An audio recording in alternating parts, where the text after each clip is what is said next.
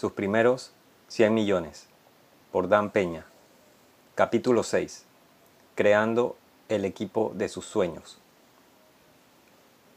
El primer método para estimar la inteligencia de un gobernante es mirar a los hombres que tiene a su alrededor. Nicolás Maquiavelo. No importa lo bueno que sea, no puede hacerlo solo.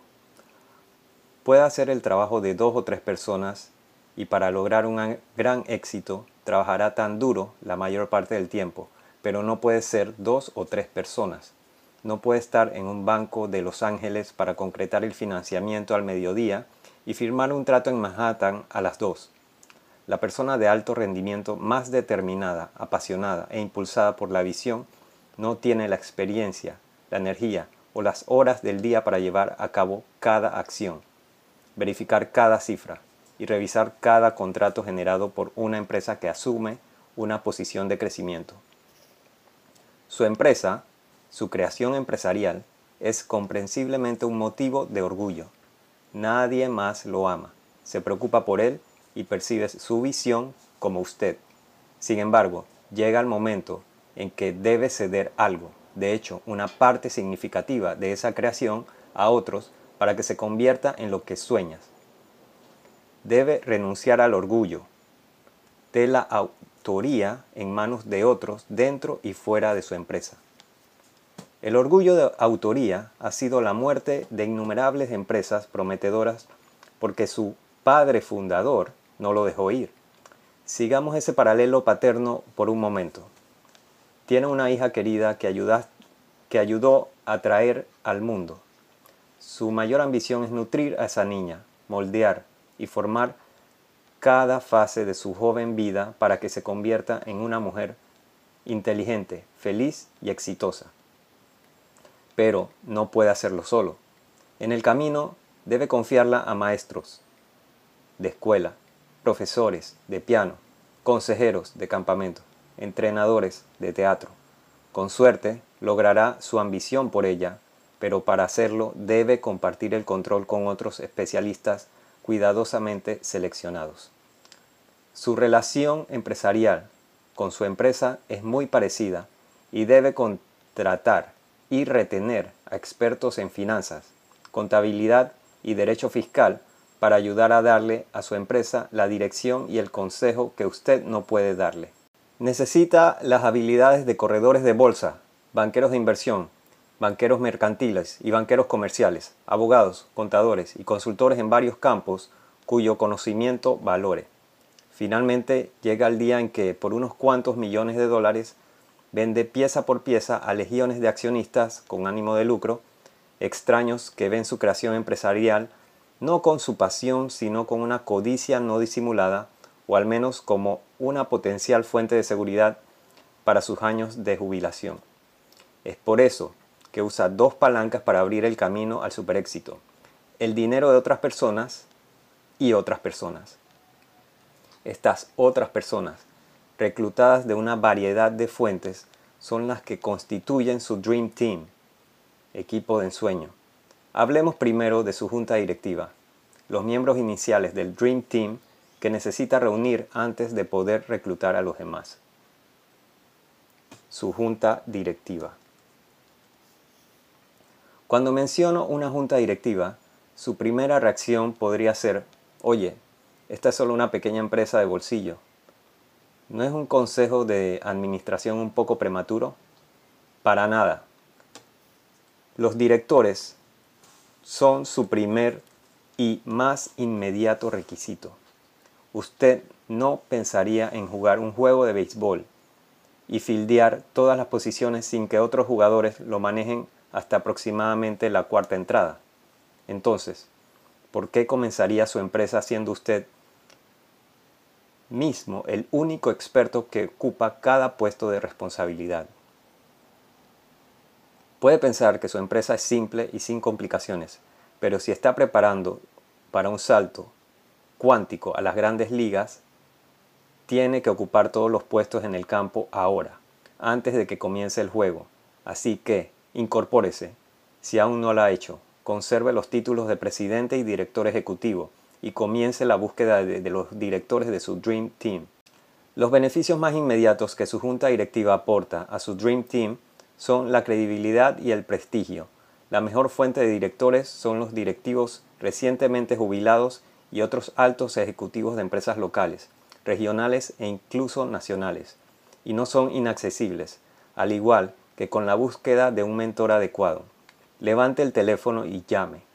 Explique su situación y la dirección en la que se está moviendo, y como tiene algunas ideas fantásticas sobre la consolidación de una industria artesanal o cualquiera que sea su objetivo. Exprese su deseo de que la persona sume sus conocimientos, experiencia y prestigio a su expresa. Se comprenderá de lo receptivas que pueden ser incluso las personas de alto perfil. Uno de mis socios descubrió que el correo electrónico es la forma más efectiva de llamar su atención. ¿Cómo obtiene su dirección de correo electrónico?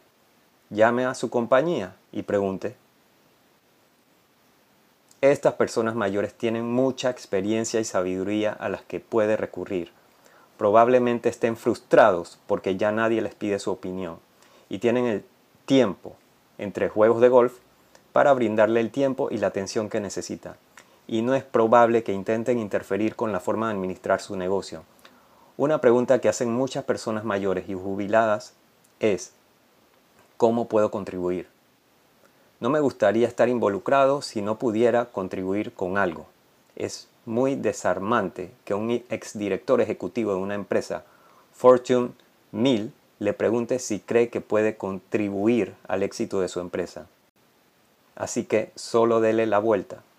Señor, miraría sus recomendaciones sobre otros que podríamos considerar para puestos de director.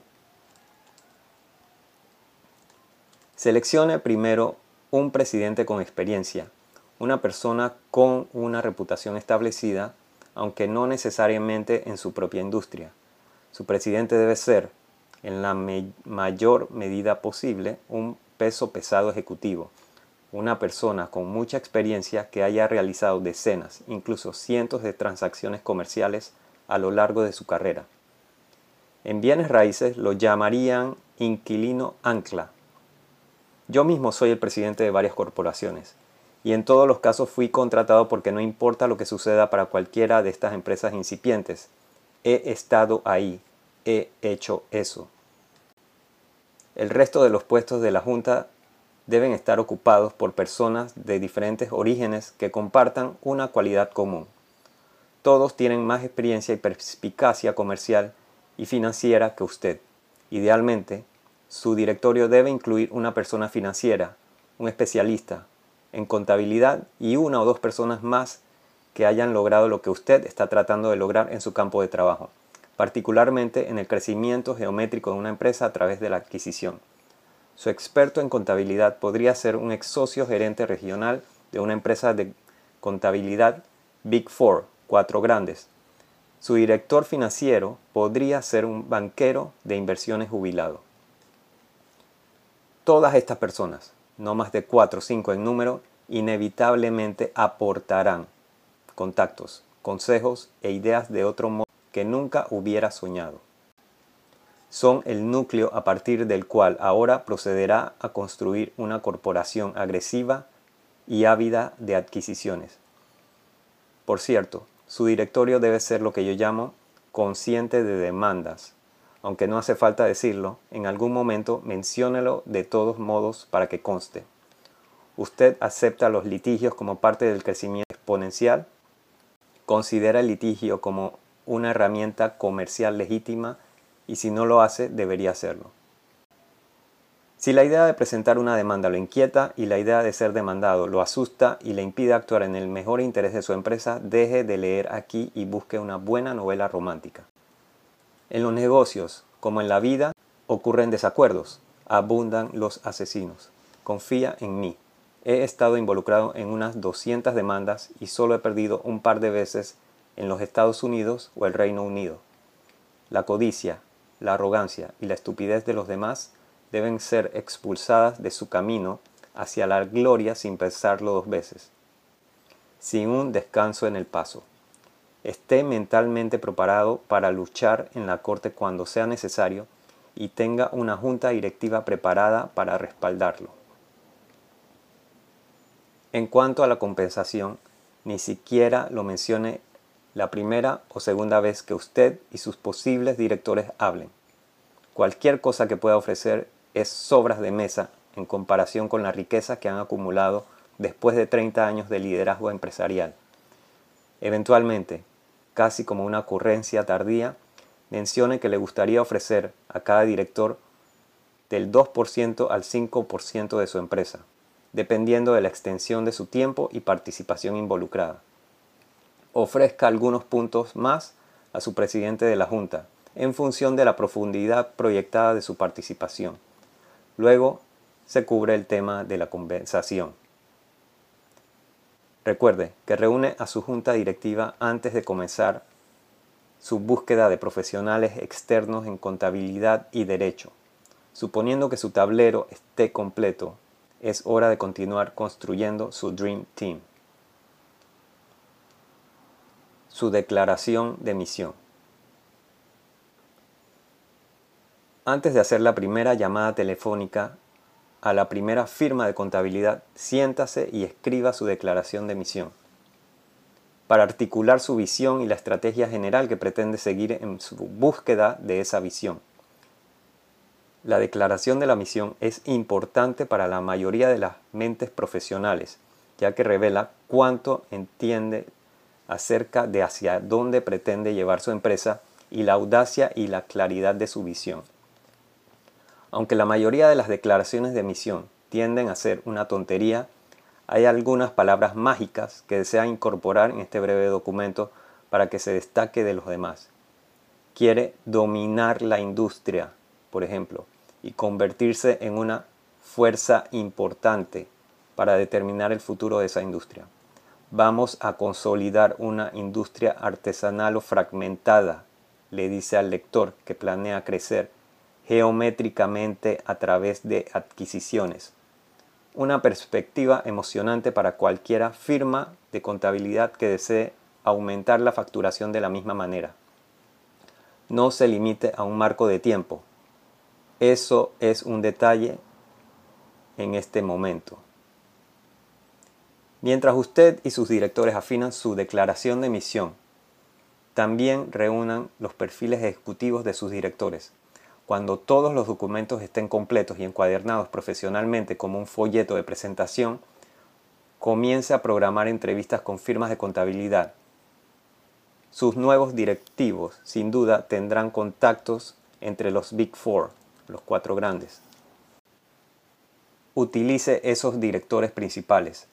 De lo contrario, tome el teléfono y comience a hacer llamadas en frío a las empresas de contabilidad. Retener a los profesionales adecuados por el precio adecuado. ¿Qué tipo de empresas de contabilidad? Para empezar, necesita la experiencia de una firma de CPA de gran reputación o una firma de contadores públicos en el Reino Unido. Mi opinión siempre ha sido que evite contratar a su vecino o a su primo el contador, o incluso a la empresa CPA de su ciudad natal. Desde el principio, utilice una firma de contabilidad Big Four, cuatro grandes. ¿Cómo puedes permitir, cómo, cómo puede permitirse lo mejor? PricewaterhouseCoopers, Deloitte Touch, Tomatsu, Ernst Young o KPMG. Llegaremos a eso más tarde. Por cierto, cada una de estas firmas es en realidad un enorme grupo de empresas que operan globalmente. Entre 120.000 y 150.000 empleados e ingresos anuales de alrededor de 25 mil millones de dólares.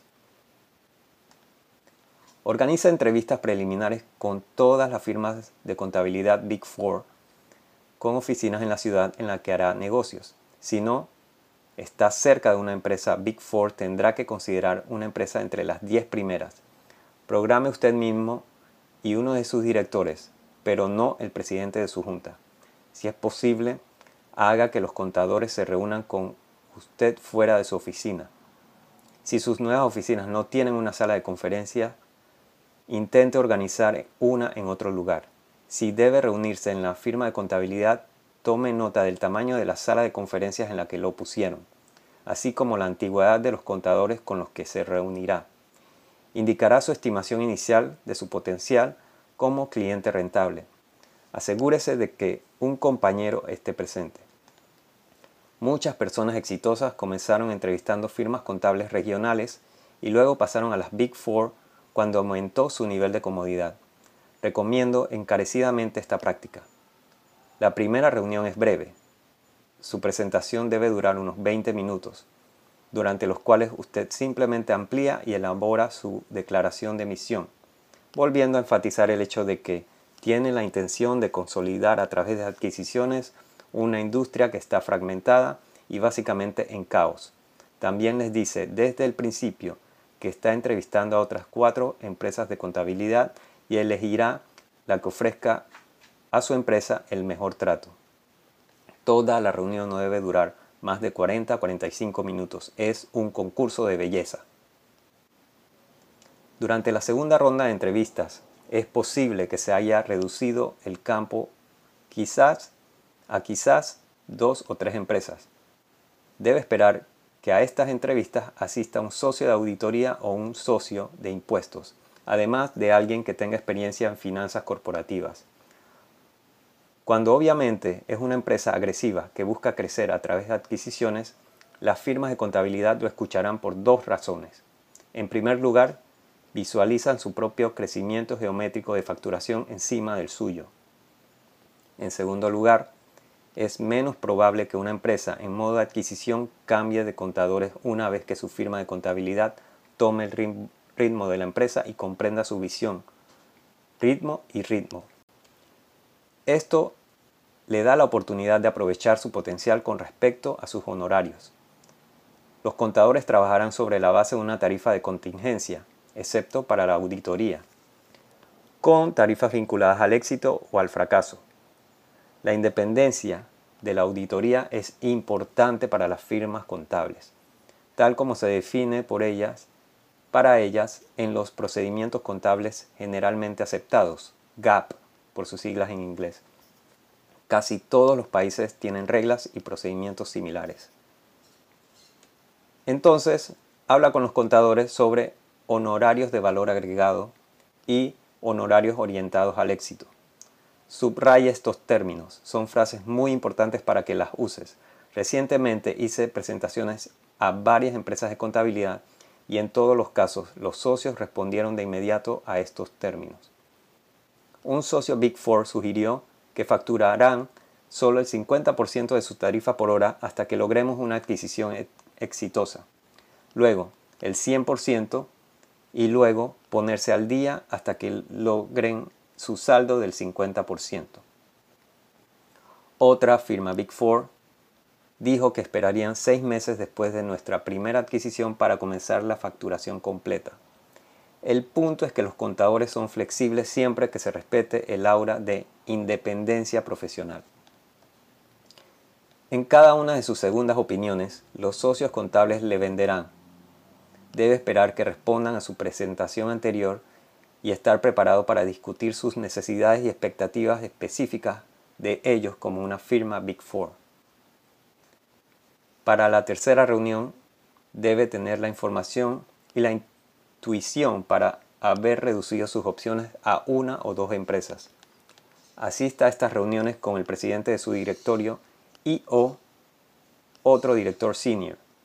Además de avanzar hacia su selección final, solicite recomendaciones para un bufete de abogados. Se beneficiará de la fluidez de trabajar con contadores y abogados que ya se entienden entre sí. También solicite que cada firma de contabilidad le envíe un borrador de carta compromiso explicando los términos de su relación. Con la ayuda de su junta, masaje este borrador para su mejor ventaja y devuélvaselo varias veces si es necesario. Este documento es importante, ya que puede ser la base de su relación contador-cliente en los años venideros. Luego, con base en qué empresa ha detallado por escrito el mejor trato para su empresa, haga su selección. Una vez que se haya seleccionado su contador, también querrá contratar los servicios de un bufete de abogados de primer nivel. prefiera un buffet de abogados internacional, pero usted quiere uno al menos que sea activo a nivel nacional. Nuestros abogados o procuradores en Londres, por ejemplo, eran Freshfields, ahora parte de un conglomerado internacional, una firma de abogados británica que es más antigua que los Estados Unidos. Freshfields también representó a la reina y al Banco de Inglaterra. Preferí pensar que la reina estaba usando el bufete de abogados de Great Western. Eran bastante prestigiosos. La sabiduría convencional en Londres nos había advertido. Creo que estos muchachos difícilmente considerarían representarlos a ustedes, los estadounidenses. Pero lo hicieron, por supuesto. En cualquier caso, cuando nuestros abogados hablaron con consejos u opinión, la gente escuchaba. He mencionado últimamente percepción, realidad. Al principio, nuestra elección de bufetes de abogados mejoró la percepción de que éramos más exitosos de lo que éramos, pero ciertamente tan exitosos como pretendíamos ser. Dicho sea de paso, uno de nuestros abogados en Freshfields era un arrogante australiano llamado Alan Murray Jones, inteligente, pero convertido para convertirse en nuestro topo en Freshfields. Incluso con la cantidad de negocios que manejamos a través de Freshfields, nunca llegó a ser socio. Después de siglos de tradición, Freshfields simplemente no podía dejarse influir por las enormes facturaciones de una empresa petrolera estadounidense. Cuando Jones se fue para unirse a otra gran firma de abogados internacional, Durant Peace, ahora parte de una empresa mucho más grande, lo seguimos y el apalancamiento de nuestro negocio lo ayudó a convertirse en socio allí. Aquí hay otro consejo para armar su Dream Team. Siempre que fue posible dentro de las oficinas con paneles de roble de cualquier abogado o CPA, siempre busque a un joven abogado o contador hambriento en el que pudiera confiar. Un prometedor con mayores ambiciones y más talento de lo que apreciaba su empleador. Cultivo individuos tan brillantes y motivados, porque inevitablemente se convierten en mis topos dentro de su propia organización. Su lealtad cambia gradualmente de su empleador a mí, a que, en lugar de decirme lo que no puedo hacer, encuentran formas de permitirme hacer lo que quiero hacer. Ahora, de ninguna manera están haciendo algo malo, pero ahora están mirando y dirigiendo la información bajo una luz muy diferente ya no eres simplemente un cliente, eres su cliente.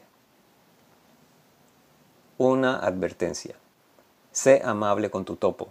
En mis días más jóvenes y menos sensibles, a menudo le gritaba un lenguaje desagradable a nuestro topo en Coopers and Lybrand, ahora PricewaterhouseCoopers. Nos sirvió bastante bien durante años, pero cuando dejé Great Western encontró formas de pagar mis indiscreciones verbales aunque debo decir que siempre fue una profesional de primera. ¿Qué gana un abogado o un contador destacado? Le recuerdo continuamente a su empleador lo valiosos que son y lo dignos que son de aumentos y promociones, pero más querido por el corazón de todos, dada la persona correcta y las circunstancias correctas, puedo ofrecerles equidad en el éxito empresarial que me están ayudando a crear. Cuando eso ocurre, por supuesto, encontrará que casi siempre dejan su empresa para unirse a usted a tiempo completo. Eso nos lleva de nuevo a su empresa. Durante las primeras etapas de su búsqueda, cuando recién está construyendo su Dream Team, ¿cómo puede permitirse el lujo de retener un bufete de abogados de primer nivel? Los traes a la ecuación. Vamos, Dan, puedes. Yo hago eso no puedes entrar y comprarlos con una fracción que no existe. Seguro que lo hice. También aseguré los servicios de firmas de corretaje de primer nivel de la misma manera, más de una vez. Los mejores costos de asesoría legal, digamos, de 450 a 850 por hora o más, me refiero a que el reloj comienza cuando su abogado contesta el teléfono. Te cuesta una cuarta parte de dar los buenos días pero los abogados no están tan preocupados por la independencia como sus contrapartes en contabilidad. Independientemente de lo que le hagan pensar, los abogados son personas con necesidades y codicia como usted, y escucharán un trato. Aquí, aquí es como. Dices que eres buen abogado, dices que me puedes traer que este trato suceda. Yo creo que puedes, así que este es mi trato. Tu tarifa es de 475 por hora te pagaré 550 o incluso 600 por hora cuando terminemos exitosamente. O 110, tal vez 200 por hora si falla. La cifra más baja está destinada a cubrir sus costos reales, como gastos administrativos y paralegales. Pero cualquier tarifa debe provenir de una transacción exitosa y las tarifas para negocios fallidos se transfieren a la siguiente transacción. Mi razón es que cualquiera tarifa por un trato es demasiado alto si falla. Pero casi ninguna tarifa es demasiado alta si anotamos. Oye, si ganamos 10, 20 millones, estoy encantado de compartir la riqueza con el abogado que trabajó de noche durante seis semanas, que encontró lagunas que asfixiaran a un mosquito, que trabajó para mí en lugar que para la firma de recolección de impuestos o la SEC.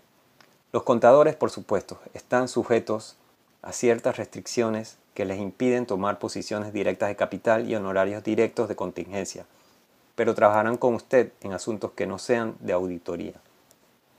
Créame, ellos cooperarán. En algunos de sus acuerdos más recientes, mis socios en varias empresas en crecimiento han encontrado profesionales bastante dispuestos a diferir honorarios por completo durante seis meses. En el camino, ese abogado realizará proezas acrobáticas que él nunca creyó posible. ¿Por qué? Porque en lugar de obtener una tarifa fija independiente del resultado, tiene equidad en el éxito. Y créanme, desde que adopté una estrategia de éxito-éxito, nunca tuve un asesor profesional que cerrara un trato. De hecho, les he hecho revivir una serie de tratos, cada una de los cuales es un fénix financiero que surge de las cenizas en la alfombra de la sala de conferencias. Entonces, tiene una junta directiva experimentada e influyente, una firma de contabilidad Big Four y una firma de abogados líder, quizás internacional, en su Dream Team. Estás tan preparado para comenzar tu Quantum Leap, tu salto cuántico, como cualquiera en Wall Street y ya está listo para comenzar su búsqueda de financiamiento. Por cierto, cada banquero al que se acerque notará las credenciales de su Dream Team. Saben que Ernst Young o PricewaterhouseCoopers no aceptarán a un cliente sin realizar una debida diligencia exhaustiva. Con la luz de potencias como está detrás de usted, proyecta una sombra infernal en las oficinas de cualquier institución bancaria.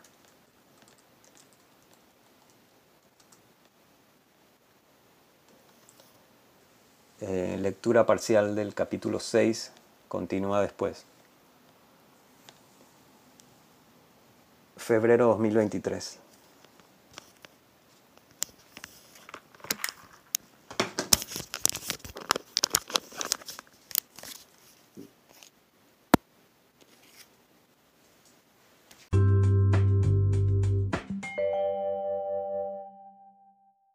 que tenemos en la infancia el capitán del equipo de juegos más pequeño elige automáticamente al niño más grande para su equipo.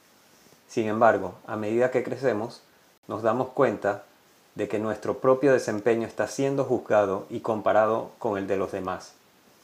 El interés propio nos hace buscar socios más débiles que nos hagan parecer más fuertes en comparación, escribió McCormack. En lugar del niño grande que pueda ayudar a elevar nuestro desempeño. Como para reforzar ese pensamiento, la sabiduría convencional dicta que encuentres una pareja que no te le destape o le haga quedar como un tonto. El interés propio nos hace buscar socios más débiles que nos hagan parecer más fuertes en comparación, escribió McCormack, en lugar del niño grande que puede ayudar a elevar nuestro desempeño. Como para reforzar ese pensamiento, la sabiduría convencional dicta que encuentres una pareja que no le destape o incluso le haga quedar como un tonto. Igual de importante para una asociación dinámica y exitosa es la química personal entre usted y su pareja o socios.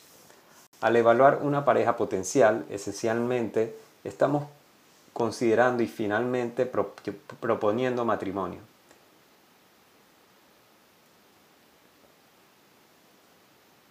Igual de importante para una asociación dinámica y exitosa es la química personal entre usted y su pareja o socios. Al elevar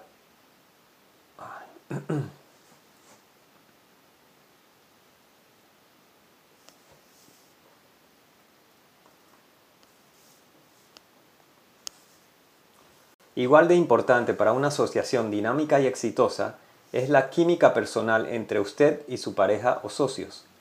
Al evaluar a una pareja potencial, esencialmente está considerando y finalmente proponiendo matrimonio, un matrimonio de negocios. Pasan por un periodo de cortejo a medida que se familiarizan con el estilo comercial, los objetivos y las filosofías operativas de los demás. Si alguno de ustedes ya tiene empleados, incluso tienen familia política, que se preocupan por sus mejores intereses y los de ellos. Pero, ¿y si son amigos? ¿Pueden ser socios comerciales sin, destruir su amistad? La respuesta es un rotundo sí. El hecho de es el hecho es que ustedes dos o tres pasarán tanto tiempo juntos que tendrán que ser amigos, o ciertamente se convertirán en enemigos. Mis socios y yo hicimos muchas cosas juntos. Nuestras respectivas familias se entrelazaron, de modo que desarrollamos una sección de apoyo considerable que vitoreaba nuestro éxito. Esta experiencia me convenció. Si no pueden ser amigos, no pueden ser socios comerciales. Más allá de los socios, traer socios clave no es para los tímidos. Se necesitan agallas para hacerlo bien. La tentación para muchos empresarios es contratar personas que puedan ser controladas, de modo que su propio orgullo de autoría pueda mantenerse. Eso es una locura. ¿Por qué traerían a algunos tontos con menos imaginación, menos iniciativa y una visión más tenue? Y pensarían por un minuto que los ayudarían a impulsar su visión hacia adelante. En lugar de agregar potentes motores a su empresa, estos emprendedores solo agregan lastre. Una de las calificaciones más obvias es la experiencia. Lea los currículums y leer entre líneas. Este tipo ha pasado su carrera como empleado ejecutivo de alguna de las principales corporaciones que se leen muy bien en su currículum o ha hecho tratos. Puedes ver en un par de hojas de papel que aquí hay un líder de escuadrón corporativo que ha luchado a través del infierno de las negociaciones y realmente ganó? Piense en su personal como un equipo de combate de élite. Y para ser élite deben haber luchado. Hay otras consideraciones también. Busco asociados y socios potenciales con un enorme talento, que tengan fortalezas que yo no tengo, cuya energía y visión coincidan con las mías y que alimenten enormes egos. En resumen, busco personas que quieran mi trabajo, pero la buena ayuda es difícil de encontrar y la mala ayuda abunda. También contrato gente más por su actitud que por sus credenciales. No puedes intimidarlos para que se entusiasmen. No puedes inflarlos si nacieron desinflados y nunca han sido inflados. Tienen que traer consigo una buena actitud sólida de puedo hacerlo, para que pueda aprovecharla para ayudarlo a lograr su sueño. Contrate también a personas con apetito por la aventura, porque eso es lo que están a punto de tener si se inscriben para unirse a su búsqueda de éxito en la cuerda floja. Cuando comienza a buscar asociados y personal, Habla con muchas personas calificadas y certificadas que prefieren la serenidad y la previsibilidad del status quo, valoran su seguridad y protección y llevan una vida ordenada, y son aburridos como el infierno. En mi mente ya están muertos, tirados esperando al enterrador. Pero por cada 15 o 20 de estos perdedores, descubrirá un hombre o una mujer, una joya sin tallar, que saliva ante la perspectiva de ayudarle a explorar y conquistar nuevos territorios. Usted es la oportunidad que han estado esperando. Y puede apostar a que lo dejarán todo por la oportunidad de unirse a su aventura. Otro factor clave en tener en cuenta al incorporar asociados es la personalidad. Al igual que el clima, no podemos cambiar de personalidad, pero podemos hablar de ello. Hacer crecer una idea hasta convertirla en una empresa comercializable requiere una enorme energía mental y física y un compromiso concentrado de tiempo y recursos personales que no puede permitir que se desvíen por personalidades en conflicto. Su personal clave simplemente debe tener la química interpersonal para llevarse bien, si no, su ego y sus agendas personales desviarán las energías que necesita de ellos para ampliar el abismo entre ellos. Y su Dream Team le dará pesadillas. Al mismo tiempo, tenga cuidado con la dotación de personal de su organización con personas solo porque le agradan o se llevan bien entre sí. No está formando un club social y un equipo de bombillas tenue, sin importar cuán compatibles y agradables sean, nunca lograrán nada. Quiero contratar gente que pueda sorprenderme. Nada agrada más a un individuo de alto rendimiento que un empleado o socio tenga una idea primero. Recuerde, el individuo de alto rendimiento valora la idea, la inspiración, la solución mucho más que el orgullo de la autoría.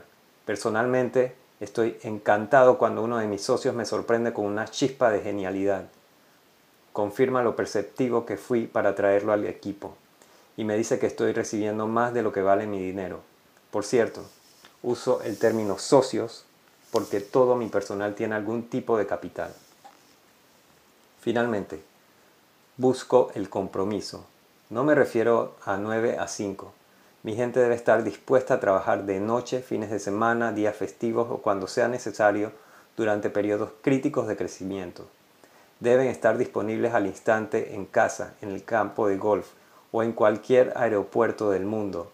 Necesitan volar a Nueva York hoy, necesitan revisar la propuesta esta noche, llegar a un acuerdo mañana por la mañana y reunirse conmigo en Houston mañana por la noche. No quiero escuchar sobre el juego de softball de junior o una casa llena de gente o una otra cualquiera mierda personal. Quiero escuchar, nos vemos mañana por la noche. Cuando estoy construyendo un Dream Team, les doy a los socios potenciales lo que llamo prueba DUFUS. Los pongo en una situación de conflicto, de intereses o restricción de tiempo que les obliga a tomar una decisión y actuar. Programo reuniones los domingos por la mañana temprano o los sábados por la noche. Me entero cuando tienen cumpleaños o aniversarios. Así puedo programar reuniones que arruinan los planes de la fiesta.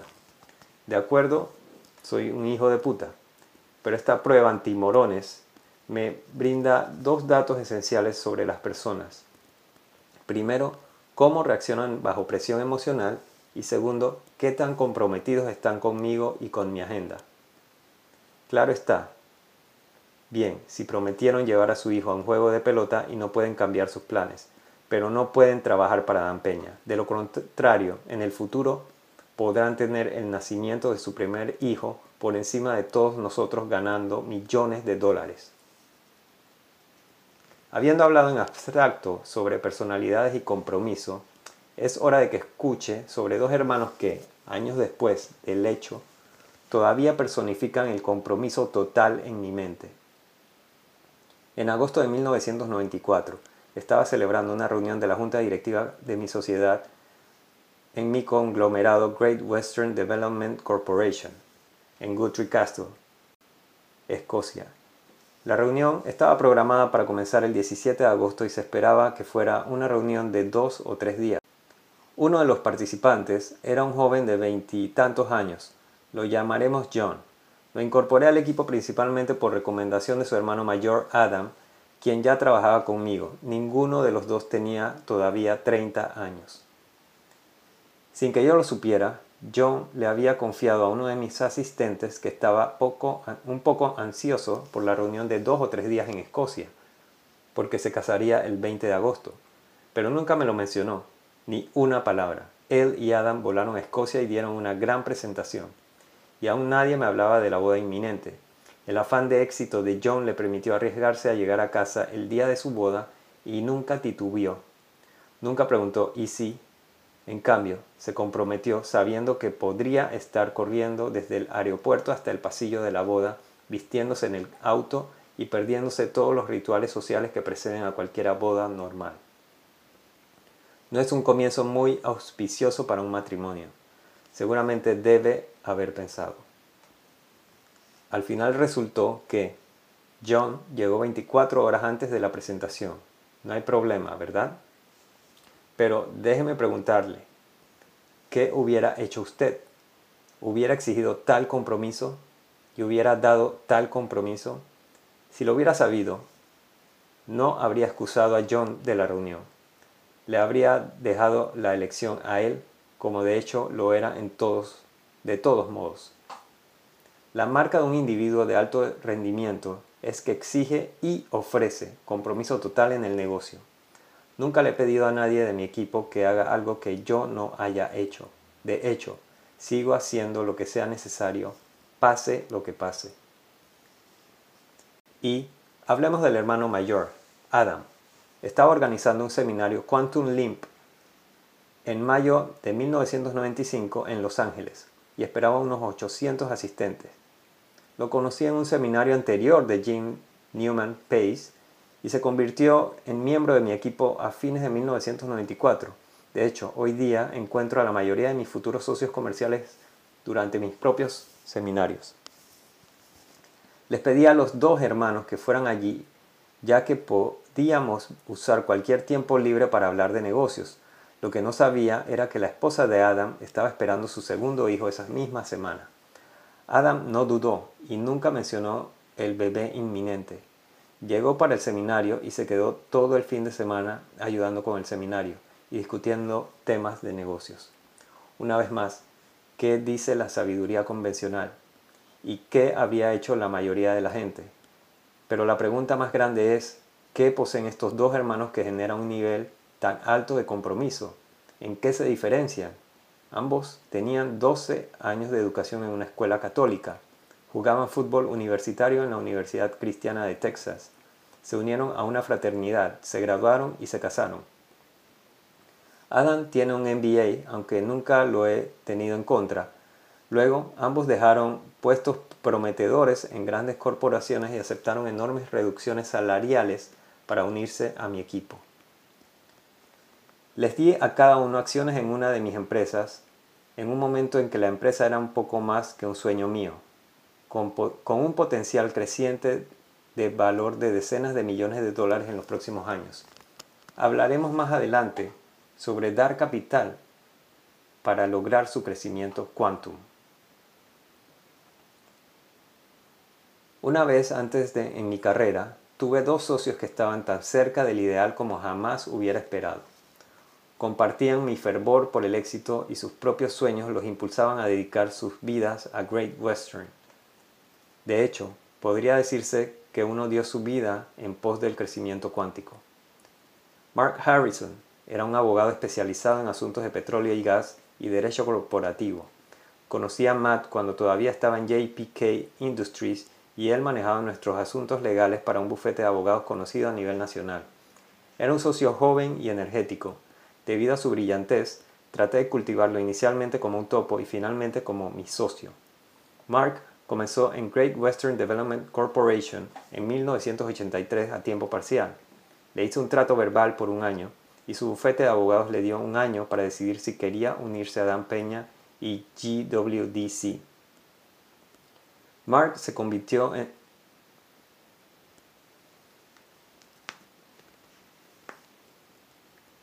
Mark se convirtió en mi director de operaciones en Great Western y se le otorgó el 10% de la propiedad de la empresa.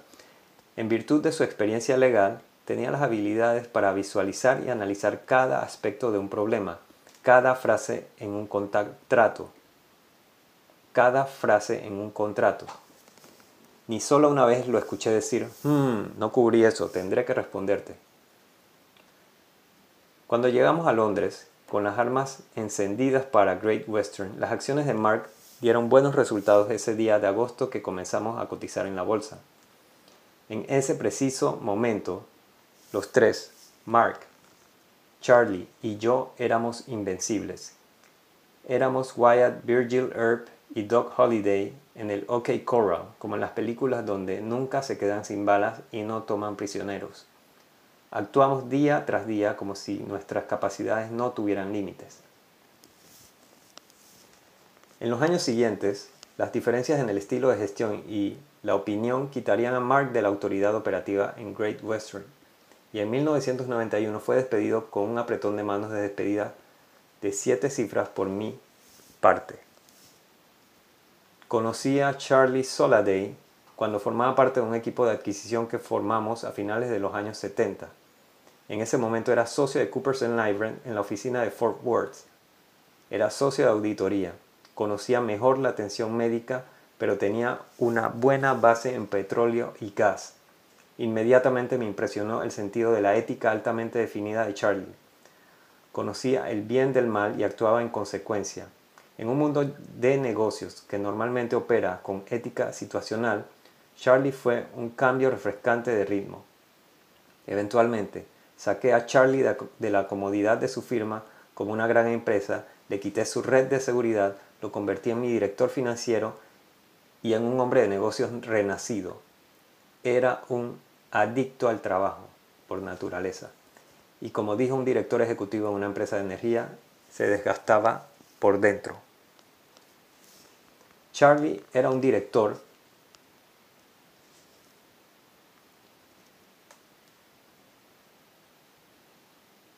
y como, dijo, y como dijo un director ejecutivo en una empresa de energía, desgastaba su ropa desde adentro. Charlie era un director financiero excelente y totalmente competente, pero lo más importante para mí fue el hecho de que él era un soñador, alguien que podía usar sus talentos y habilidades técnicas para hacer realidad sus sueños. También era una gran persona sociable y el mejor hombre de números que he conocido. Pero su valor para mí y para Great Western residía en su sabiduría. Busqué su consejo, Confié en su juicio y en su lealtad. Sabía sin lugar a dudas que en el fragor de la batalla corporativa, Charlie seguiría mi ejemplo y me cubriría las espaldas sin importar nada. Sabía que si participaba en un tiroteo corporativo, él no me dejaría sufrir, sino que me sacaría de mi miseria, tomaría la bandera y correría con ella. Al igual que Mark, Charlie estaba en equidad 10% de propiedad, pero durante los primeros cinco meses ni siquiera pude pagarle.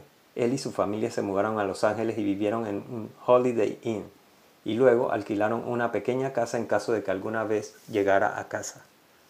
Tantas veces analizábamos, evaluamos, planificábamos nuestras estrategias hasta bien entrada la noche. Luego dormía en mi casa. Compartía un sofá con mis dos grandes daneses. Volaba temprano en la mañana a otra reunión en todo el continente y veía a su familia cada vez que podía.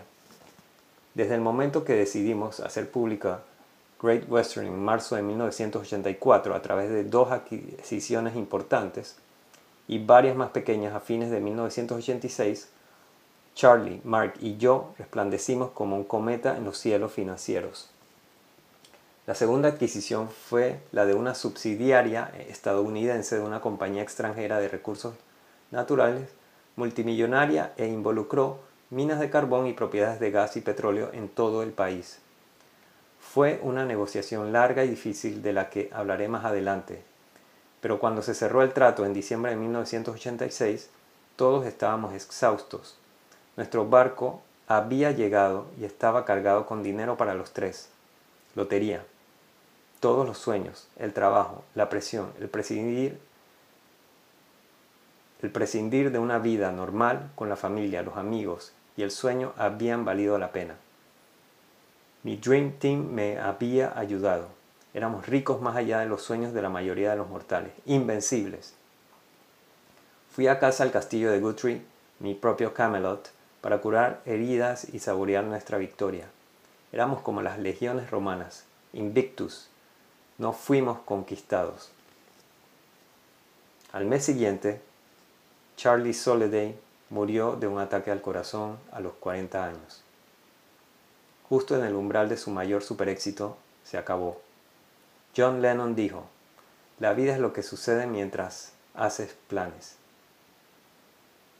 Dan Peña dice, el hombre planea y Dios se ríe. Mi vida cambió para siempre.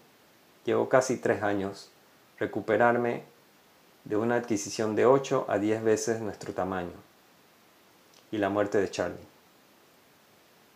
No importa quién reclute para su Dream Team y qué tan talentosos y comprometidos sean, necesitarán liderazgo. Más concretamente, van a querer liderazgo. Usted es el líder.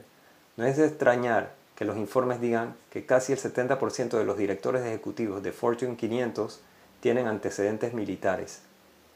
Lo más difícil de ser un líder es siempre se está solo en la posición de líder. El liderazgo es un pico imponente con espacio para uno. Claro, puedes girar y obtener consejos de este o aquel miembro del equipo, pero solo hay un capitán, un conductor, un piloto en la cabina, usted. Puede salvar a su empresa de los errores puede salvar a su empresa de los errores que otros puedan cometer, pero los demás no pueden salvar a la empresa de usted. El tipo que dijo, se está solo en la cima, Seguramente había estado allí. A menudo le digo a mis socios comerciales que deben aprender a estar solos sin sentirse solos. Solo es un líder si tiene seguidores. Puede comprar cuasi lealtad con dinero. Y hablaremos de compensación en breve, pero no puede hacer que la gente le siga. Debe, deben querer seguirle. Otro concepto erróneo sobre el liderazgo es que demasiados empresarios piensan en el liderazgo como una condición estática. Están en una posición de liderazgo y asumen que, por definición, están liderando. Cualquier director ejecutivo que no haga avanzar a su empresa no está liderando. La palabra liderazgo implica acción. Liderar es convencer a otros para que se muevan, para que te sigan mientras avanzas en una dirección predeterminada. Si no se está moviendo o si parece estar moviéndose de forma errática como si se hubiera perdido, sus asociados y empleados inmediatamente percibirán que han perdido su liderazgo y comenzarán a tomar la dirección que deseen. Y les puedo asegurar que no será en la dirección correcta. La historia mundial lo ha demostrado una y otra vez. La gente prefiere seguir un loco con propósito claramente definido que a un buen tipo sin objetivos aparentes. Y las personas de alto rendimiento a menudo son percibidas y las personas de alto rendimiento a menudo son percibidas como locas. La gente de negocios convencional los considera cánones sueltos, excéntricos, incluso bufones. A veces los empleados más leales, sometidos a exigencias desgarradoras, que superan todas las capacidades conocidas, se exasperan al trabajar para individuos de alto rendimiento, pero no se dan por vencidos. Los grandes emprendedores locos influyen, incluyen a, a Richard Branson, Ted Turner, Donald Trump y Rupert Murdoch. Howard Hughes era un loco mucho antes de volverse loco. Uno de los individuos de alto rendimiento más exigentes fue Thomas Edison. En 1884 contrató a un joven ingeniero croata, Nikola Tesla, para trabajar en su laboratorio en Menlo Park, New Jersey. Edison estaba convencido de que la corriente eléctrica continua, CC, era la forma de iluminar el mundo. Edison estaba convencido que la corriente eléctrica continua, DC, era la forma de iluminar el mundo, mientras Tesla creía que la corriente alterna CA era más práctica. Edison, que ya era un inventor mundialmente famoso, tenía mucha confianza en sí mismo y tenía poca paciencia con los empleados. No estaba de acuerdo con él y despidió a Tesla. En 1889, Tesla patentó un sistema de alimentación de CA y se lo vendió a George Westinghouse, quien construyó un imperio que generaba electricidad de CA. Mientras trabajaba con su Dream Team para lograr su super éxito, está bien que, en el, que el mundo exterior le considere un poco loco. Su locura percibida en la mente de los pensadores convencionales es una señal segura de que está en el camino correcto. Me decepcionaría que algunos banqueros de inversión que conozco no sacudieran la cabeza cuando hablaron de Dan Peña. Disfruto de mi reputación, pero recuerde a Edison, ofrezca a sus empleados la libertad que necesitan para ser creativos en su nombre. La creatividad exponencial y la imaginación de su gente acelerarán su logro de crecimiento exponencial y cuántico. De hecho, no puede lograrlo sin él. Una de las grandes lecciones que aprendí de Jim Newman fue mantener mis ojos enfocados en la imagen macro y dejar la microgestión a mi personal. El Dream Team que armé tiene que ser capaz de esa microgestión del día a día para que pueda seguir adelante con su trabajo, sus responsabilidades como líder y jugador de su propio equipo. No me traigan un problema para que podamos resolverlo. Resuélvalo ustedes mismos e infórmenme más tarde. Como director general o presidente de su empresa, su trabajo no es diseñar un mejor producto, ni reducir los costos operativos, ni revisar las cifras de ventas, tiene ingenieros, contadores de costos y ejecutivos de marketing para manejar estas tareas. Su mayor peligro es quedarse atascado en la oficina y atascado por las minucias. Tiene tres trabajos y todos están fuera de la oficina. El primero es besar ranas. Tiene que besar muchas ranas para encontrar un príncipe. Le digo, a mi audiencia que no solo tiene que besar esas ranas, tiene que amar hacerlo. Y me encantan esas pequeñas verrugas llenas de pus en las caras de esas ranas. Está bien, sé que solo los sapos tienen verrugas, pero es mi historia.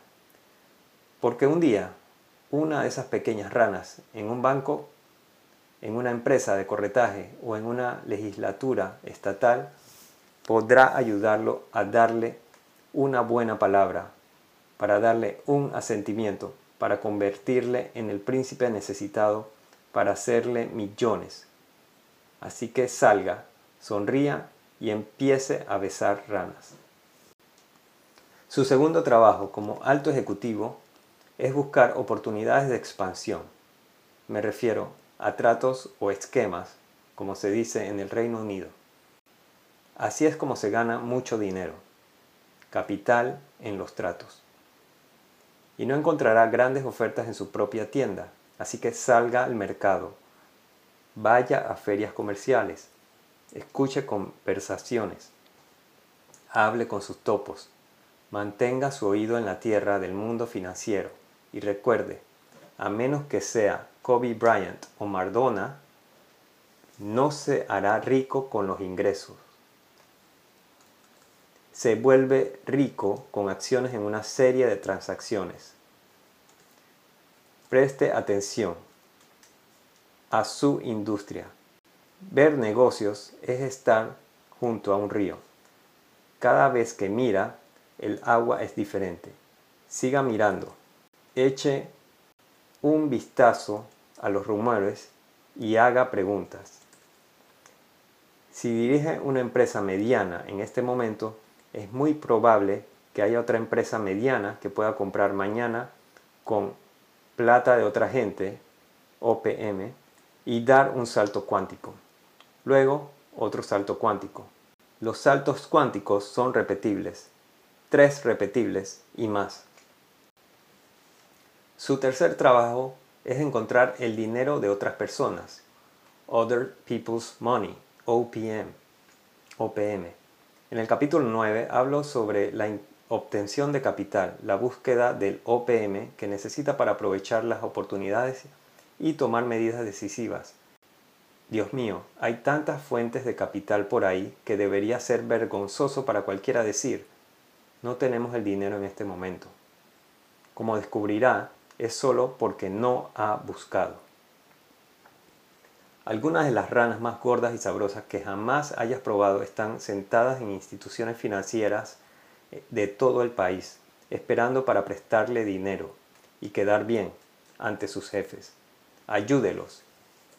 Mientras escribo esto, la economía se dirige hacia la recesión.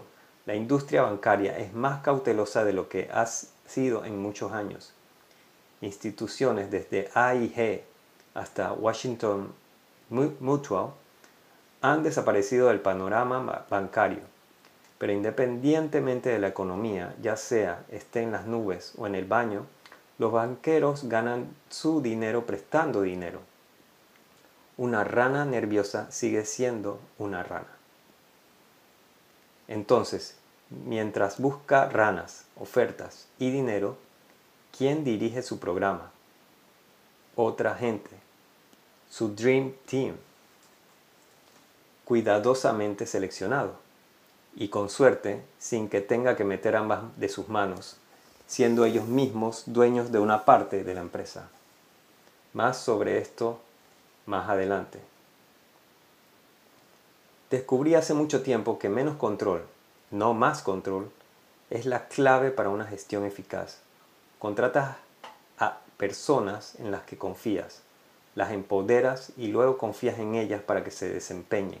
Si no pueden y no puedes confiar en ellos, busca personas que puedas.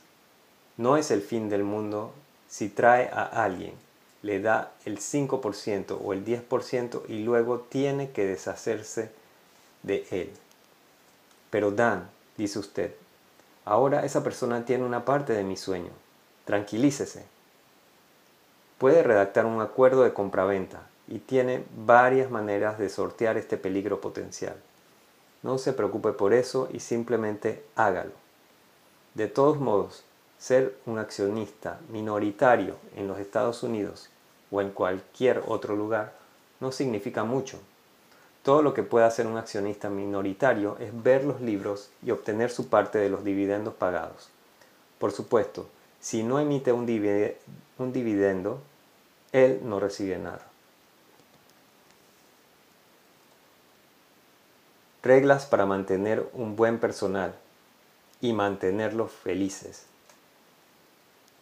Tengo cuatro reglas para lidiar con la dotación de personal de mi organización. 1. Pague buen dinero a su gente y ellos harán cualquier cosa. Llegarán temprano, trabajarán hasta tarde, vendrán los sábados, lo que sea necesario para hacer el trabajo porque obtienen buen dinero y lo saben. Empiece pagándoles los mejores salarios y sueldos del mercado. Los empleados comparan continuamente sus salarios con los de sus amigos en otras empresas y usted quiere que sus empleados ganen siempre. Otorgue bonos de Navidad, bonos de cuenta nueva, bonos de cumpleaños, todo lo que pueda para asegurar a su gente que tiene un buen trabajo por el que vale la pena esforzarse. Algunos jefes entregan periódicamente bonos de agradecimiento inesperados paseando de un escritorio a otro con cheques. Personalmente relaciono la compensación con los tratos y la rentabilidad. Además recordará, toda mi gente son socios de capital. En Great Western, mi gente sabía que los cheques de pago estaban vinculados a los ingresos, por lo que todos pensaron continuamente en formas de ganar dinero, todos trabajando duro y el entusiasmo fue increíble. Anteriormente me he referido a un británico extraordinario llamado Peter Sage. Peter era un triunfador espectacular mucho antes de que nos conociéramos. Poseía cuatro empresas cuando tenía 20 años. Hoy es un emprendedor activo a nivel mundial, un orador motivacional muy buscado e inversionista inmobiliario de alto nivel. Hace unos años decidió premiar a su personal de 22 personas y su madre con una fiesta de Navidad. Me parece bien. Ah, por cierto, la fiesta se celebraría en el Bel Al Arab de 7 estrellas, el hotel más elegante y caro de Dubái. Durante cuatro días impresionantes, la mamá de Peter y todos en su compañía, recepcionista, personal de venta, contadores, vivieron en la extravagancia de los super ricos. Opulentas suites de dos niveles, mayordomo privado, pantallas de TV de plasma de 42 pulgadas, panoramas del Golfo Pérsico. La lealtad fuera de lo común era una lealtad poco común recompensada. Lamentablemente, en algunas empresas se utiliza el dinero como sustituto del respeto. Me sorprende la cantidad de basura que aceptarán los empleados por el dinero correcto. Desde el empleado del correo hasta el vicepresidente ejecutivo, EVP, conozco a un tipo que dirige una empresa de 35 empleados. Llama a sus mujeres zorras y a sus hombres gilipollas. Incluso frente a sus clientes. Los maltrata y les grita continuamente. Los culpa de sus errores y los entierra con más trabajo de última hora, sin instrucciones y plazos más ajustados de lo que podrían manejar. Durante una crisis, con su oficina en caos, se fue con sus amigos y se fue a navegar. Pero nadie se sale. Pregúnteles por qué. Bueno, nos paga buen dinero. Renunciaría, pero nadie en el pueblo me pagaría lo que hace. Por el dinero que gano, me pueden llamar como quiera. Por supuesto que no estoy abogando por este tipo de trato para ningún empleado. De hecho, hice justo lo contrario. Les pagué bien y los traté con respeto. Pero el punto es que los empleados colocan tres cosas en la parte superior de su lista de prioridades. Dinero, dinero y dinero. Por encima de las agradables condiciones de trabajo, por encima de los paquetes de beneficios por encima de las membresías en clubes de salud. Los empleados no quieren ser su familia extendida, incluso en el siglo XXI. Quieren que les paguen tanto como puedan tirar por el ascensor en una carretilla. Y cuando agrega respeto y reconocimiento, los resultados son tremendos. Entonces, tiene su lealtad para siempre. Como dijo Napoleón Hill en su clásico Piense y hágase rico, después de unos 20 años de entrevistar a los 500 hombres más ricos del mundo, el motivo económico debe prevalecer ante todo. Era cierto hace 80 o 90 años y es cierto ahora. 2. Nunca regañes. Esto es algo bastante elemental, pero la mayoría de los empleadores lo olvidan en el fragor de la crisis. El cliché es criticar en privado, elogiar en público.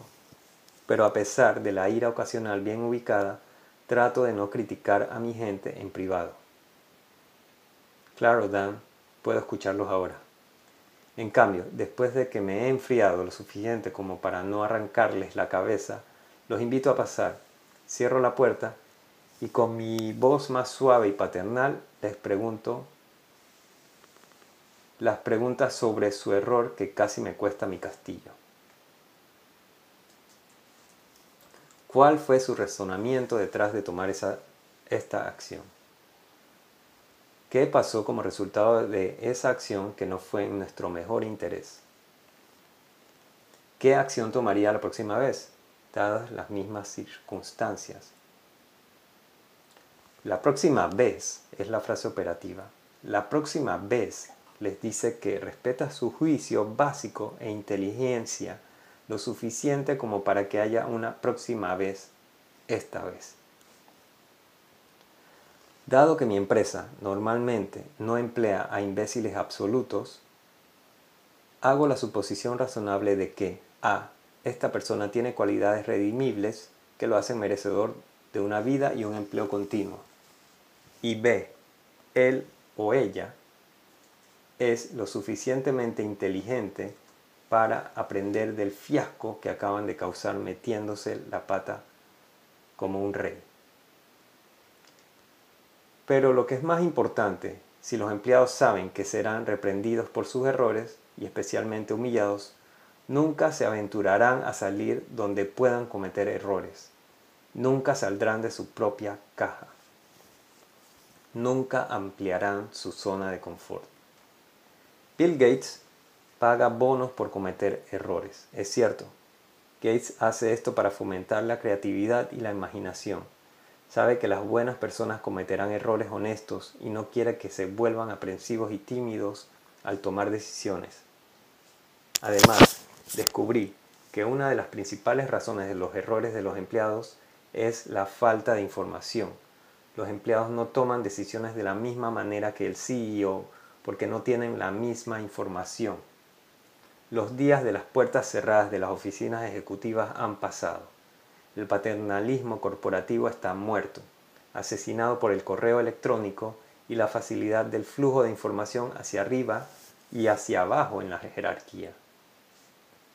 Ya no juzgamos la discreción de un ejecutivo, ni siquiera del director general, por la cantidad de información que puede ocultar al resto de la empresa.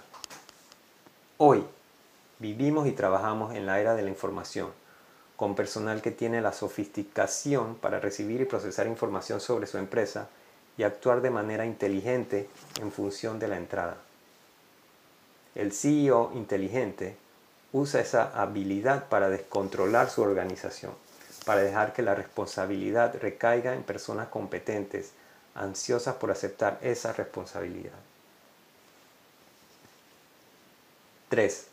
Capacite a uno o más empleados para su trabajo o sus trabajos, que son besar ranas, encontrar negocios y recaudar capital. Desea capacitar a otros para que hagan lo que usted hace, para que juntos puedan llegar a más ranas descubrir más negocios potenciales y obtenerlos de más prestamistas. Es esencial que lleve a su gente a un sentido de propiedad haciendo lo que hace el director ejecutivo o el propietario. Trabajarán más duro, durante más tiempo y con más compromiso cuando les permita ayudar a dirigir el futuro de la empresa y no solo su presente. 4 nunca tome decisiones por sus empleados. Una vez que les proporcione la información que necesitan, permítales tomar sus propias decisiones. Al mismo tiempo, déles la responsabilidad y autoridad para implementar sus propias acciones. Deles oportunidades de cometer errores de los que puedan aprender. Sus empleados deben crecer a medida que crece su empresa. Es preferible tener la misma cantidad de empleados entusiastas y capaces que se encargan de más trabajos que contratar, digamos, siete personas más para que se encarguen de siete tareas nuevas. La forma en que presente nuevos desafíos determinará qué tan rápido aprende. Puede decirles cómo hacer un trabajo y lo olvidarán. Puede mostrarles cómo hacerlo y es posible que aún lo olviden pero si los involucra en el proceso, entenderán, recordarán y crecerán. Un ejemplo interesante de cómo crecen los empleados para cumplir con las expectativas que tienen de ellos son los límites de gastos. Cuando aumenté la autoridad de gasto de los gerentes de nivel medio, el gasto disminuyó. Comenzaron a considerar cada gasto como personal y controlaron los costos más de cerca y con más conciencia que nunca y cuando eliminé los límites por completo, los gastos bajaron aún más. En esa misma línea, también descubrí por mi propia experiencia que desea que cada empleado se considere a sí mismo como un contratista independiente. Prácticamente todos los trabajos pueden ser comercializados o convertirse en un negocio dirigido por un empleado. Un supervisor de piso en el Ritz-Carlton puede pensar fácilmente en sí mismo como el CEO del cuarto piso. Con este tipo de actitud, las personas capaces trabajan de manera más inteligente y con más orgullo. Mira la historia de Saturn. Todos los trabajadores del automóvil en la planta de Saturn piensan como un director ejecutivo de algún área de subensamblaje. No hay mejor ejemplo de empoderamiento en el trabajo en la industria estadounidense. Cuando es la hora de decir adiós. Independientemente de la salud y vitalidad de una relación con un socio o asociado, las condiciones, circunstancias y requisitos cambian. Las personalidades cambian y aunque usted y sus socios o altos ejecutivos puedan permanecer juntos toda la vida, puede llegar el momento en que necesite deshacerse de alguien, incluso de alguien con quien haya pasado por un infierno. Un incidente o un patrón de comportamiento confirma que lo mejor para la empresa es despedir a alguien que ayudó a acelerar su gran éxito. Deshacerse de las personas es uno de los trabajos más difíciles para un alto directivo o ejecutivo. Llámelo jubilación anticipada, permiso de trabajo, reducción o adecuación. No es divertido para nadie. Y no piense, es más fácil simplemente porque no le gusta a alguien personalmente. Si son buenos técnicamente, si son súper competentes, si pueden hacer magia con números o negociaciones, serán difíciles de reemplazar. Por otro lado, no retrase lo inevitable. Harvey McKay tenía razón en Nadando con los tiburones cuando dijo, no son las personas a las que despides las que te hacen la vida miserable, son las personas a las, a las que no despides. No son las personas a las que despides las que te hacen la vida miserable, son las personas a las que no despides. El individuo necesita El individuo que necesita ser despedido casi ruega que los despidan, pero todavía está presente. A menudo se desempeña de una manera contraproducente solo para ver cuánto aceptará. Por muy desagradable que pueda resultar el acto de disparar mientras lo, lo pospone, gasta energías en una continua prueba de voluntades. Un empleado a punto de ser despedido es como un cadáver tirado en el pasillo. De alguna manera, todos en la oficina saben cuándo uno de sus asociados se ha vuelto superfluo y caminan de puntillas alrededor del cadáver. Y cuanto más tiempo permanezca ese cuerpo allí sin razón aparente, atendiendo llamadas y bebiendo café, mayor será el impacto en la moral de la oficina. Deshágase de esa persona antes de que sea obvio, incluso para los trabajadores temporales que necesita, de que no lo ha hecho. Pero sin importar cómo aborde los despidos, recuerde esta regla. Cuando se deshaga de alguien, nunca, jamás le dé un gancho con el que volver a su organización. Haga una ruptura limpia, definible e irrevocable. Las separaciones a nivel gerencial pueden ser muy costosas para una empresa, especialmente cuando se trata de acuerdos laborales. Pero independientemente del costo, corte la relación quirúrgicamente y por completo. No intente ahorrar dinero ofreciendo ganchos como opciones sobre acciones a la persona que esté despidiendo.